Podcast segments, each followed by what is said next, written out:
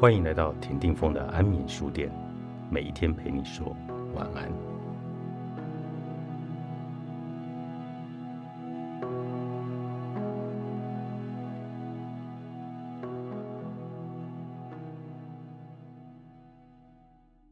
演戏等于是在欺骗自己，这么做只会更痛苦吧？或许有人是这么想的。当然，我也不是叫各位整天都演戏。还有人可能会说。我心情已经很糟了，为什么还得为了讨厌的家伙演戏啊？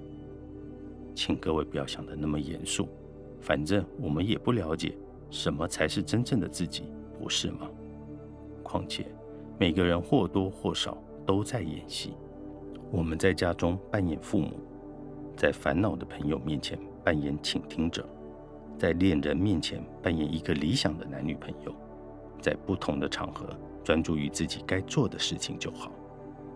人活着总是免不了要跟讨厌的对象碰面，这种痛苦是四苦八苦中的怨憎会苦，连佛祖都认为这是人生八大苦难之一了，代表这对人类来说是一大不如意。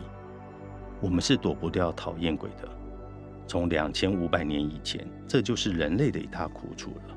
因此，请接受躲不掉现实吧。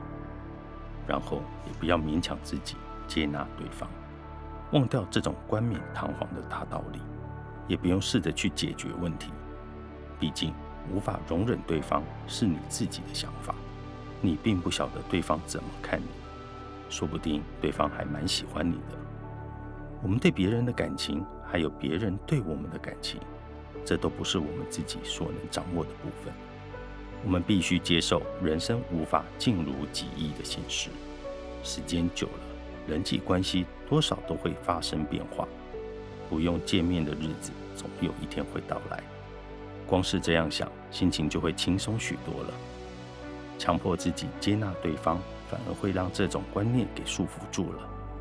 不喜欢就不要勉强自己接纳，忘掉你对那个人的看法吧。还有一个重点。我们对某些人事物无法容忍，其实并不是真的无法容忍对方，而是被那种无法容忍的情绪束缚，影响到了自己的心情。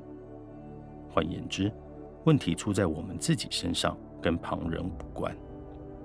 讨厌鬼是佛陀派来的使者，帮助我们领悟这一个重大的事实。稍微换个角度思考，也许就会海阔天空了。总之。不要勉强自己接纳对方，有朝一日你会忘掉这些情绪的。过去就是过去了。平井正修著，读书共和国出版。